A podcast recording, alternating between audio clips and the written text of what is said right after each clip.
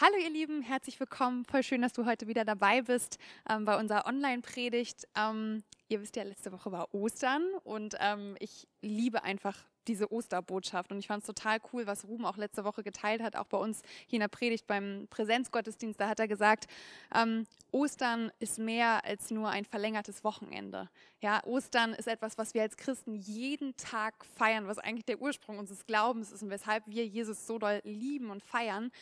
Und ähm, ich habe heute einfach so auf dem Herzen, über diese absolute Liebe und diese absolute Gnade zu sprechen, die, die Gott uns einfach gegeben hat und die er uns bewiesen hat und gezeigt hat, indem er am Kreuz, indem Jesus am Kreuz für uns gestorben ist.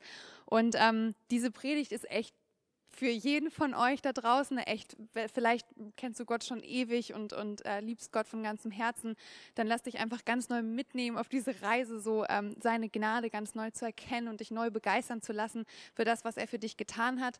Und vielleicht kennst du Gott auch noch gar nicht so lange oder vielleicht glaubst du gar nicht an Gott, dann ist das hier eine super Grundlage. Dass ich gebe echt nochmal so die absoluten Basics so über den christlichen Glauben und eigentlich über diese wirklich gute Nachricht. Also Evangelium heißt wirklich gute Nachricht und das ist es auch, ja.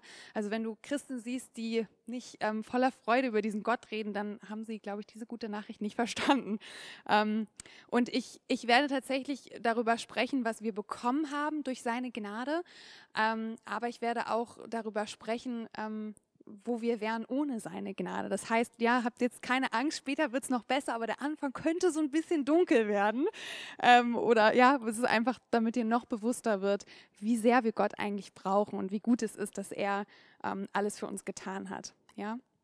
Okay, also ich fange mal an und zwar mit den zehn Geboten. Ja, die kennen wir vielleicht alle noch aus dem Konfirmationsunterricht. Ich selber bin auch in der Landeskirche früher gewesen und ähm, habe auch Konfirmationsunterricht mitgemacht oder mussten wir, ich glaube, Vater unser, zehn Gebote, so ein paar Sachen mussten wir auswendig lernen.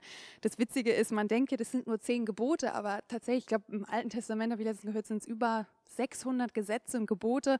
Im Neuen Testament sagt Jesus auch ganz, ganz viele neue Sachen noch. Ja, ähm, das heißt, wir haben ganz schön viele Gesetze und Gebote eigentlich so als Christen. Ähm, die Bibel ist eigentlich voll davon zu beschreiben, was, ähm, ja, was gut ist und was böse ist, sage ich jetzt mal so. Ne? Ähm, und ich finde es eigentlich so spannend, dass unser Grundgesetz sich eigentlich auch total an diesen Geboten teilweise orientiert. Ja, also wir kennen, äh, du sollst nicht lügen oder betrügen oder du sollst nicht, ähm, du sollst nicht töten. Also wir haben ziemlich viele ähm, Dinge, die im Grundgesetz stehen, die eigentlich total in der, also ihren Ursprung auch in der Bibel haben.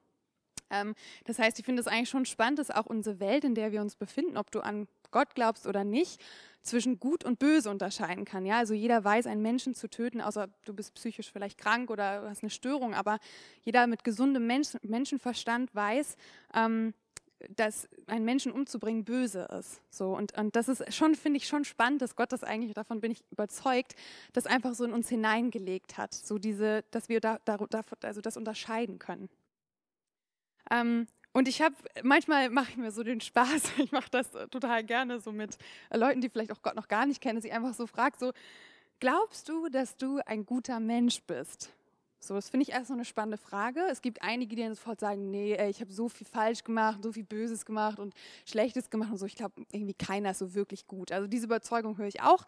Aber tatsächlich höre ich auch von ganz, ganz vielen Menschen, doch, also ja, ich mache manchmal ab und zu Fehler und vielleicht werde ich auch mal laut gegenüber meinen Kindern oder so, aber, aber so prinzipiell bin ich schon ein guter Mensch.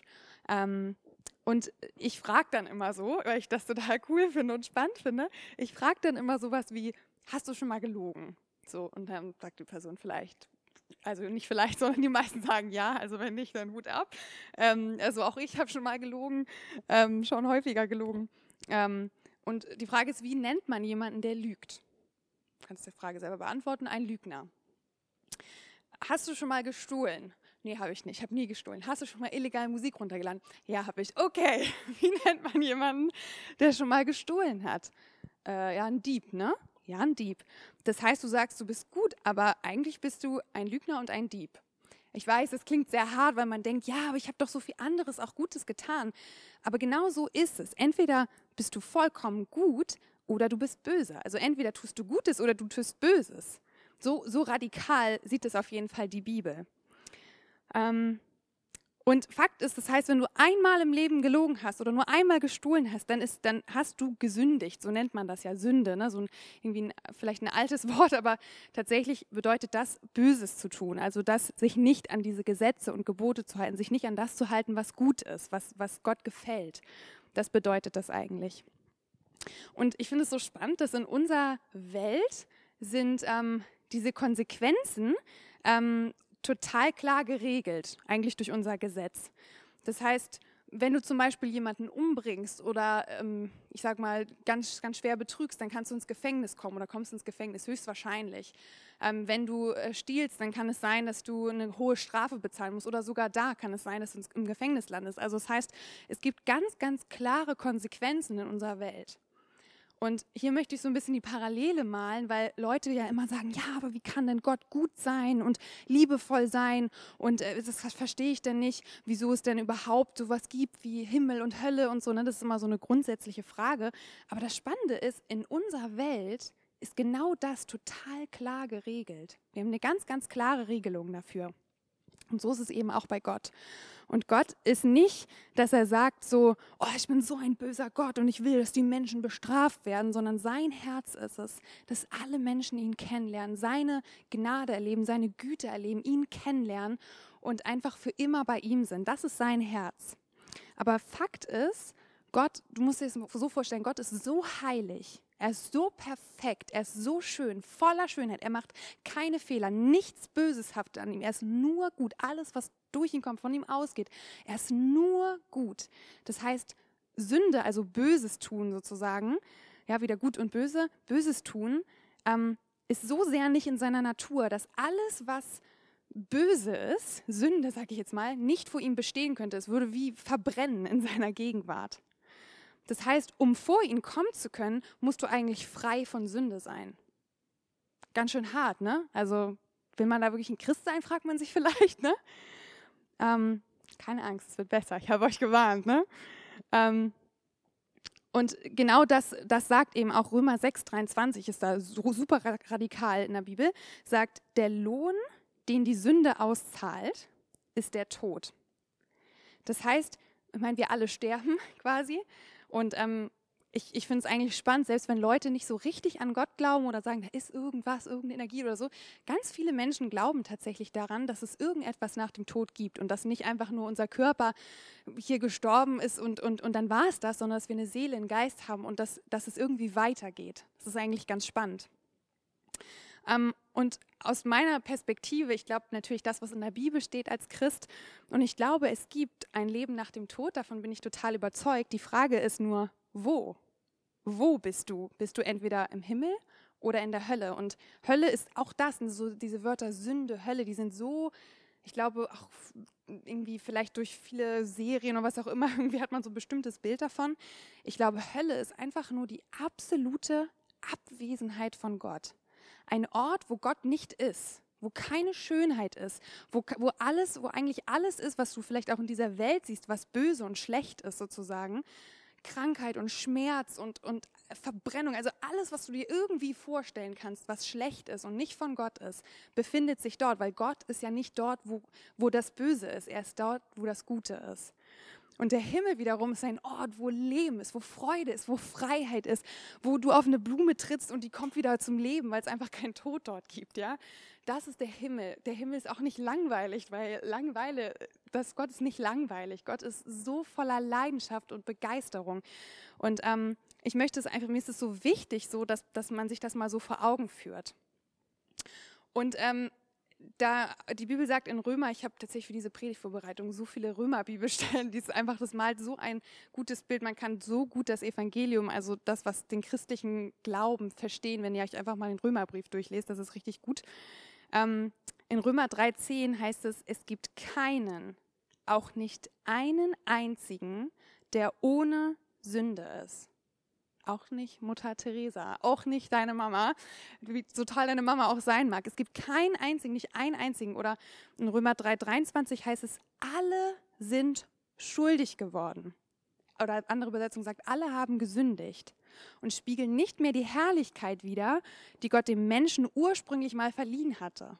bevor der Mensch sich abgewandt hat. Ich gehe jetzt nicht ein auf diese ganze Geschichte Adam und Eva, das würde den Rahmen jetzt sprengen. Aber ja, das, was Gott dem Menschen ursprünglich verliehen hatte, das ist nicht mehr da, sondern die Menschen sind alle schuldig geworden.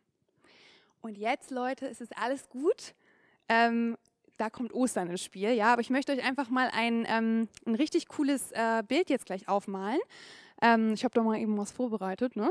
Ähm, ich möchte euch ein cooles Bild aufmalen, was so die Basics erklärt, was Gott für uns getan hat. Das machen wir jetzt einmal. Also, das ist jetzt echt, das ist super leicht zu merken. Ich finde das irgendwie total cool, um das auch mit Menschen zu teilen, die irgendwie nicht so wissen, was glauben wir eigentlich als Christen. Also, wir können uns das mal so vorstellen. Wir leben in einer zerbrochenen Welt. Ja, das siehst du schon, wenn du den Fernseher anschaltest. Du siehst eigentlich momentan vor allem ja Krankheit, Leid, ähm, Kinder, die missbraucht werden, ähm, Menschen, die umgebracht werden. Also wirklich einfach eine zerbrochene Welt, die du siehst. Und ähm, das ist eigentlich, habe ich ja uns gerade schon vorgelesen, gar nicht das, was Gott sich ursprünglich gedacht hat, sondern Gott hat sich ursprünglich eine Welt gedacht, wo wir in Harmonie leben, wo wir wirklich ähm, kein Leid haben, keinen Schmerz haben, keine Krankheit haben, also wirklich frei sind. Das ist das, was sich Gott eigentlich für uns gedacht hat. Aber wir Menschen, da kommen wir jetzt wieder zur Adam und Eva-Geschichte, auf die ich jetzt heute nicht ausführlich eingehen werde, ja, aber Menschen sind von Gott weggelaufen, ja. Das heißt, sie haben Gott den, den Rücken eigentlich zugewandt. Sie sind vor ihm weggelaufen. Und das ist das, was ich die ganze Zeit schon beschrieben habe. Das ist Sünde. Das heißt, sich von Gott, den, also wirklich den Rücken zuzudrehen. Sünde übersetzt man auch aus dem Ursprungstext der Bibel ähm, mit dem Wort Zielverfehlung. Ja, falsches Ziel. Du hast nicht mehr deinen Blick auf Gott, sondern du wendest ihm eigentlich wie den Rücken zu und läufst vor ihm weg. Und das ist das Resultat davon, von Sünde ist, ist diese Zerbrochenheit. Und jetzt versuchen Menschen alles Mögliche, um irgendwie aus dieser Zerbrochenheit rauszukommen. Vielleicht ähm, stürzen sie sich in, ich sag mal, ungesunde Beziehungen oder ähm, vielleicht versuchen sie ein total guter Mensch zu sein und ganz viel zu spenden und total nett immer zu sein, ja. Oder ähm, vielleicht versuchen sie durch ihre Karriere irgendwie glücklich zu werden, was auch immer es ist. Menschen wollen in dieser Zerbrochenheit nicht bleiben. Vielleicht sind es auch Drogen und Alkohol, ja. Und alles eigentlich von diesen Faktoren dieses Versuchen aus der Zerbrochenheit rauszukommen, wird dich immer wieder wie so ein Bungee-Seil zurück in die Zerbrochenheit bringen. Es wird dich nicht in die Freiheit führen, die du dir eigentlich wünschst. Und jetzt, jetzt kommen wir zur guten Nachricht. Leute, es wird langsam ein bisschen heller in diesem ganzen Geschehen, keine Angst. Ähm, aus dem Grund, weil Gott das weiß, dass wir nicht aus eigener Kraft diese ganzen Gesetze erfüllen können und alles immer gut und richtig machen und ein perfektes Leben führen, weil Gott das weiß und nicht will, dass wir verloren gehen und nicht will, dass, dass, wir, dass wir für immer getrennt von Gott sind, wenn wir sterben oder auch schon hier auf der Welt, hat er, jetzt kommt Ostern ins Spiel, Jesus gesandt. Ja? Das heißt, wir kennen das, haben das vielleicht alle schon mal irgendwie gehört, ja? Jesus war Gott, ist Mensch geworden, auf diese Erde gekommen. Er ist am Kreuz für deine Sünde, für das, für deine Fehler, für das, wo du böse warst, sage ich jetzt mal so bewusst, ist er ins Kreuz gegangen, hat hier ein Leben geführt, ein perfektes Leben, ohne Sünde, ohne, der war wirklich ein komplett perfektes Leben. Der Einzige, der das jemals erfüllt hat, das komplette Gesetz, alles, was du jemals in der Bibel findest, was gut ist, das hat Jesus alles erfüllt für dich. Das heißt, er ist am Kreuz an deiner Stelle ans Kreuz gegangen sozusagen, hat die ganze Sünde der ganzen Welt getragen, die Sünde aus der Vergangenheit, aus der Zukunft, ist ans Kreuz gegangen und nach drei Tagen auferstanden hat sozusagen die Sünde besiegt, sagt man, ja. Und jetzt, ist, jetzt, jetzt kommen wir natürlich ins Spiel. So, okay, wie connecten wir das denn jetzt? Ähm, und das heißt, der einzige Weg, aus dieser Zerbrochenheit rauszukommen, ist zu sagen, soll eine kniende Person sein, die betet, ähm, ist zu sagen, Gott, ich komme zu dir. Ich bitte dich um Vergebung für meine Sünde und ich glaube das. Mehr ist es nicht. Einfach nur zu sagen, ich bitte dich um Vergebung. Ich will raus aus dieser Zerbrochenheit. Ich will das Leben. Ich will, ich will, ähm, ich will gut vor dir sein, ja. Aber ich kann das nicht aus eigener Kraft, sondern ich danke dir, Jesus, dass du das für mich gemacht hast. Und das Resultat davon ist, dass Gott sagt, du bist dann wie ein neuer Mensch vor ihm absolut frei. Er sieht dich ohne Sünde, egal was du getan hast. Und das gilt für die Mörder und für jeden anderen, ja? Noch so klein und noch so große Sünde. Ähm, und das ist so eine gute Nachricht. Deswegen heißt Evangelium gute Nachricht. Das ist eine richtig, richtig, richtig gute Nachricht. Und ich ähm, möchte euch einfach da noch zwei, ähm, ein paar Bibelverse zuvor lesen. Ähm, und guckt euch einfach das Bild an und lasst das mal einmal auf euch wirken mit diesen drei Bibelversen. Und zwar ähm, einmal in Römer 5,8. Gott aber beweist seine Liebe zu uns dadurch, dass Jesus für uns gestorben ist, als wir noch Sünder waren. Als wir uns noch von ihm abgewandt haben, als wir gesagt haben, ich hasse Gott, ich will mit ihm nichts zu tun haben, da hat er schon entschieden, ich werde für euch sterben. Das heißt, ich meine, wir würden vielleicht für unsere Kinder sterben, vielleicht für unseren Partner sterben, aber er ist für Menschen gestorben, die ihn eigentlich gehasst haben. Was für eine mega, mega Liebe und Gnade. 1. Johannes 4, Vers 10. Und das ist wahre Liebe. Nicht wir haben Gott geliebt, sondern er hat uns zuerst geliebt, ohne dass wir irgendwas geleistet haben und ein toller Christ waren. Und hat seinen Sohn gesandt, damit er uns von unserer Schuld befreit. Ja, da haben wir es. Und den kennen wir Christen alle. Das ist einer meiner Lieblingsverse. Johannes 3,16. Denn Gott hat die Welt so sehr geliebt, dass er seinen einzigen Sohn hingab, damit jeder, der an ihn glaubt, nicht verloren geht, sondern das ewige Leben hat. Das ist das Evangelium. Das ist die gute Nachricht. Ich finde das so genial. Ich, ich bin da so begeistert drüber, wie einfach das eigentlich ist. Ja?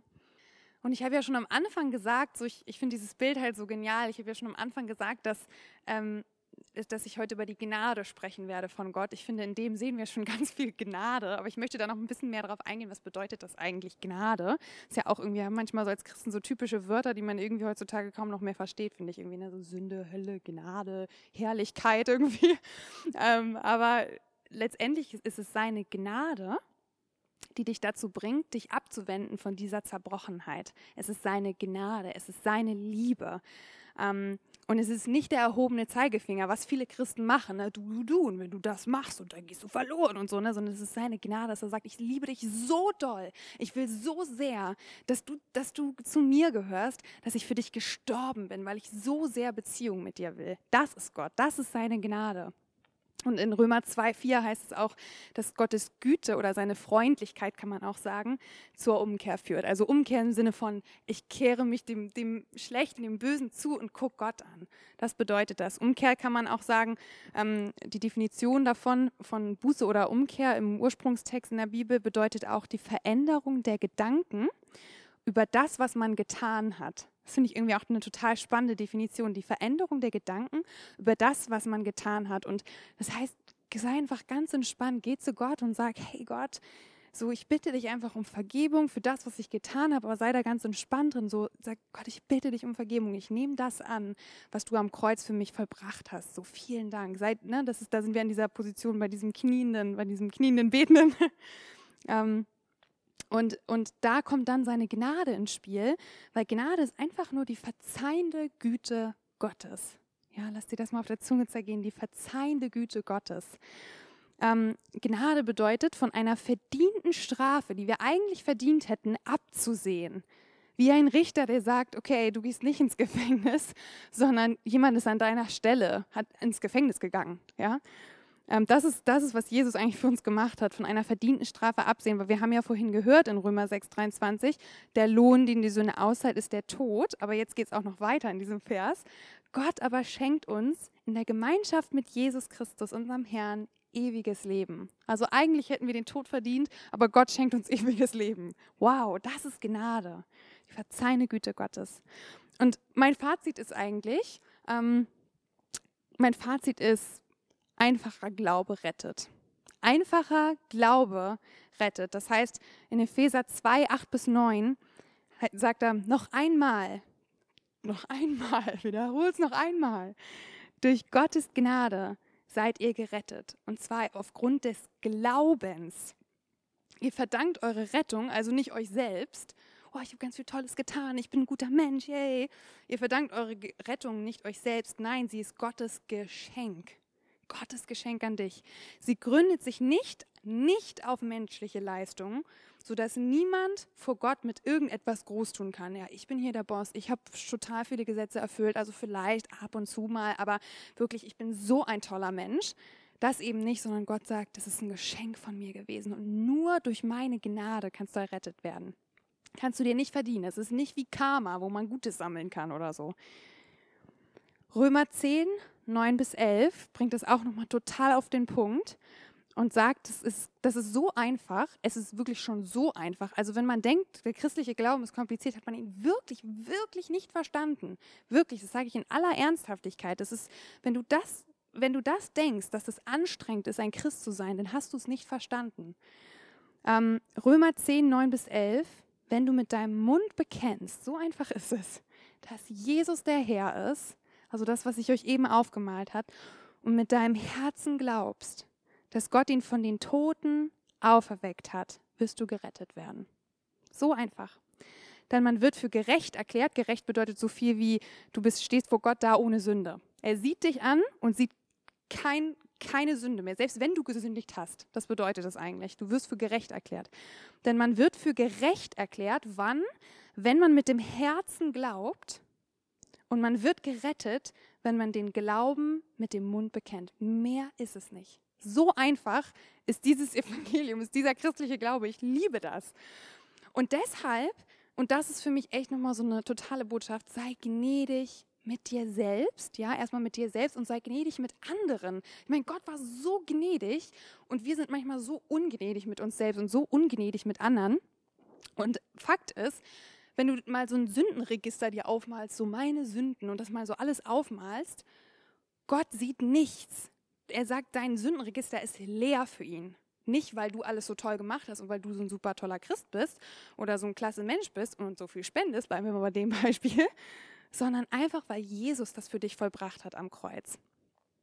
Und das ist natürlich kein Freifahrtschein für die Sünde, ja. Also ähm, das finde ich manchmal auch dann schlimm, wenn Leute sagen, ja, dann kann ich ja machen, was ich will. Ähm, wir lieben das, was Gott liebt, unter anderem vielleicht auch seine Gebote einzuhalten weil er unser allerbester Papa ist, unser allerbester Freund ist, weil er alles für uns gegeben hat. Und wenn du diese Gnade, wenn du dieser Gnade begegnet bist, diese Liebe erlebt hast, nicht einfach nur davon gehört hast, sondern sie wirklich Gott wirklich erlebt hast in dem, dann kannst du gar nicht anders als das zu tun, was auf seinem Herzen ist. Das ist einfach eine Beziehung so. Und wenn du dann mal was falsch gemacht hast, das ist wie mit meinem Mann Marvin, ja, in der Ehe, da entschuldige ich mich und dann sage ich, ey Marvin, tut mir leid, das war nicht richtig von mir, ähm, vergib mir, sage ich mal so altmodisch jetzt. Ähm, entschuldige dich einfach, hör auf zu jammern, hör auf zu jammern vor Gott. Ne? Also, oh, ich habe so viel falsch gemacht und alles ist so schlimm. Ähm, und, und das ist echt, wenn du diese anklagende Stimme in deinem Kopf ständig hörst, ne? Das machst du noch nicht richtig und schäm dich und das wirst du nie los und ja, du bist süchtig und das wird auch immer so bleiben und das ist, wer du bist und du bist schmutzig oder keine Ahnung, was auch immer man da so für Lügen im Kopf hat. Das ist nicht Gottes Stimme. Das ist nicht Gottes Stimme. Gott ist dieser absolut gnädige Gott, von dem wir gerade gehört haben, der für dich gestorben ist am Kreuz, als du noch gegen ihn warst und seine Gnade und seine Liebe macht dich frei. Sie befähigt dich sogar, aus vielleicht der Sucht rauszukommen. Oder ich weiß nicht, was es, was es ist im Leben, was dich vielleicht versucht, manchmal so festzuhalten. Ja? Seine Gnade, seine Liebe befähigt dich sogar und verdammt dich nicht und sagt, ja, was machst du hier? Du bist ein schlechter Mensch. Also Selbstanklage, selbst mit sich selbst nicht gnädig zu sein, sondern sich die ganze Zeit anzuklagen, ähm, das führt niemals in die Freiheit. Hat noch nie funktioniert. Sonst äh, hätten wir auch Jesus nicht gebraucht. Ne? Also ich meine, hat in der Vergangenheit tatsächlich nie funktioniert, sonst wären wir ja jetzt frei. Ähm, aber wir brauchen Jesus, wir brauchen seine Gnade. Selbstanklage führt niemals in Freiheit.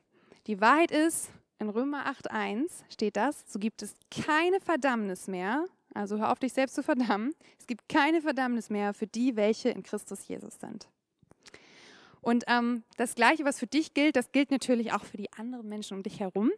Weil auch da, finde ich, sind, ich sage jetzt nicht alle Christen, aber es gibt viele Christen, die auch echt verurteilend manchmal durch die Gegend laufen, finde ich. Wenn ich dann also als jemand, der Gott nicht kennt, solche Christen sehen würde, würde ich denken, okay, erstens, der ist die ganze Zeit am, selber an sich anklagen, oh, ich kann das nicht, ich muss das machen und so. Ähm, und dann auch noch dabei andere die ganze Zeit zu verurteilen. Also ehrlich gesagt, da wäre ich nicht so gerne ein Christ, wenn ich das so sehen würde manchmal. Da denke ich das wirklich. Das, das ist auch etwas, was wir total lernen müssen, mit uns selbst gnädig zu sein und mit anderen gnädig zu sein, weil das ist die, die, das wahre Evangelium. Das andere ist, das ist einfach nicht biblisch tatsächlich.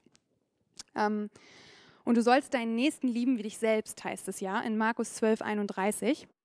Und wenn du deinen Nächsten liebst wie dich selbst, dann ist manchmal der Fokus bei uns häufig auf diesen deinen Nächsten lieben wie dich selbst.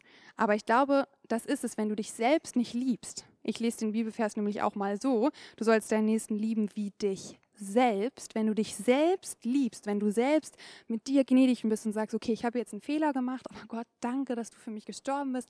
An meiner Stelle, Gott, ne, verzeih mir dafür, boom, fertig. Ganz einfache, entspannte Beziehung.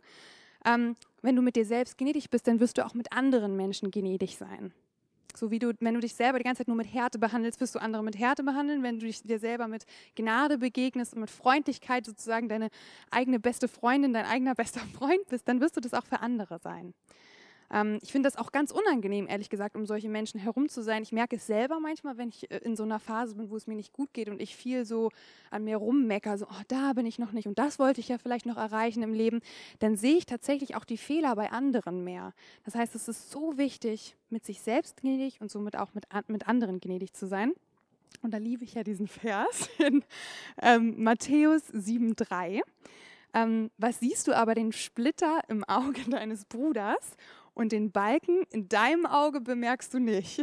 Ich meine, Jesus ist schon irgendwie auch witzig, finde ich. Ne? Ich meine, also wir, wir haben dann vielleicht irgendwie, äh, sehen dann, oh ja, der macht noch das falsch und der ist hier noch nicht richtig davor und selber hat man so einen Balken im Auge, finde ich irgendwie ein lustiges Bild. Weil wenn du selber eine Person bist, die ständig verurteilst, das steht auch in der Bibel, dass du das zum Beispiel nicht sollst, dann äh, bist du kein Stück besser. So. Also da einfach zu gucken, so, sei mit dir selbst und mit anderen gnädig, ja, nicht andere verurteilen oder so, das ist einfach voll nicht Gottes Herz und ich echt, das möchte ich nur mal so als abschließenden Satz einfach sagen, Jesus hat den allerteuersten Preis am Kreuz bezahlt für dich und für mich. Ja, er hat Sünde und die Sünde und die Krankheit von der kompletten Welt getragen. Ich meine, früher sind viele am Kreuz gestorben, so, ne? Also, oder wurden ans Kreuz genagelt, Mörder zum Beispiel. Ähm, aber er hat die ganze Sünde, das haben wir ja gerade schon gehört, die ganze Krankheit, die ganze Zerstörung auf sich gehabt, an unserer Stelle, für uns gestorben. Er war so unfassbar gnädig mit uns. Und eine Sache, die wir für Jesus jetzt tun können, ist, mit uns selbst gnädig zu sein und mit den Menschen. Ja, in diesem Sinne, das wünsche ich dir einfach von ganzem Herzen, dass du das ganz neu einfach erfährst, seine Gnade und seine Liebe für dein Leben. Ich wünsche dir noch einen richtig schönen Tag.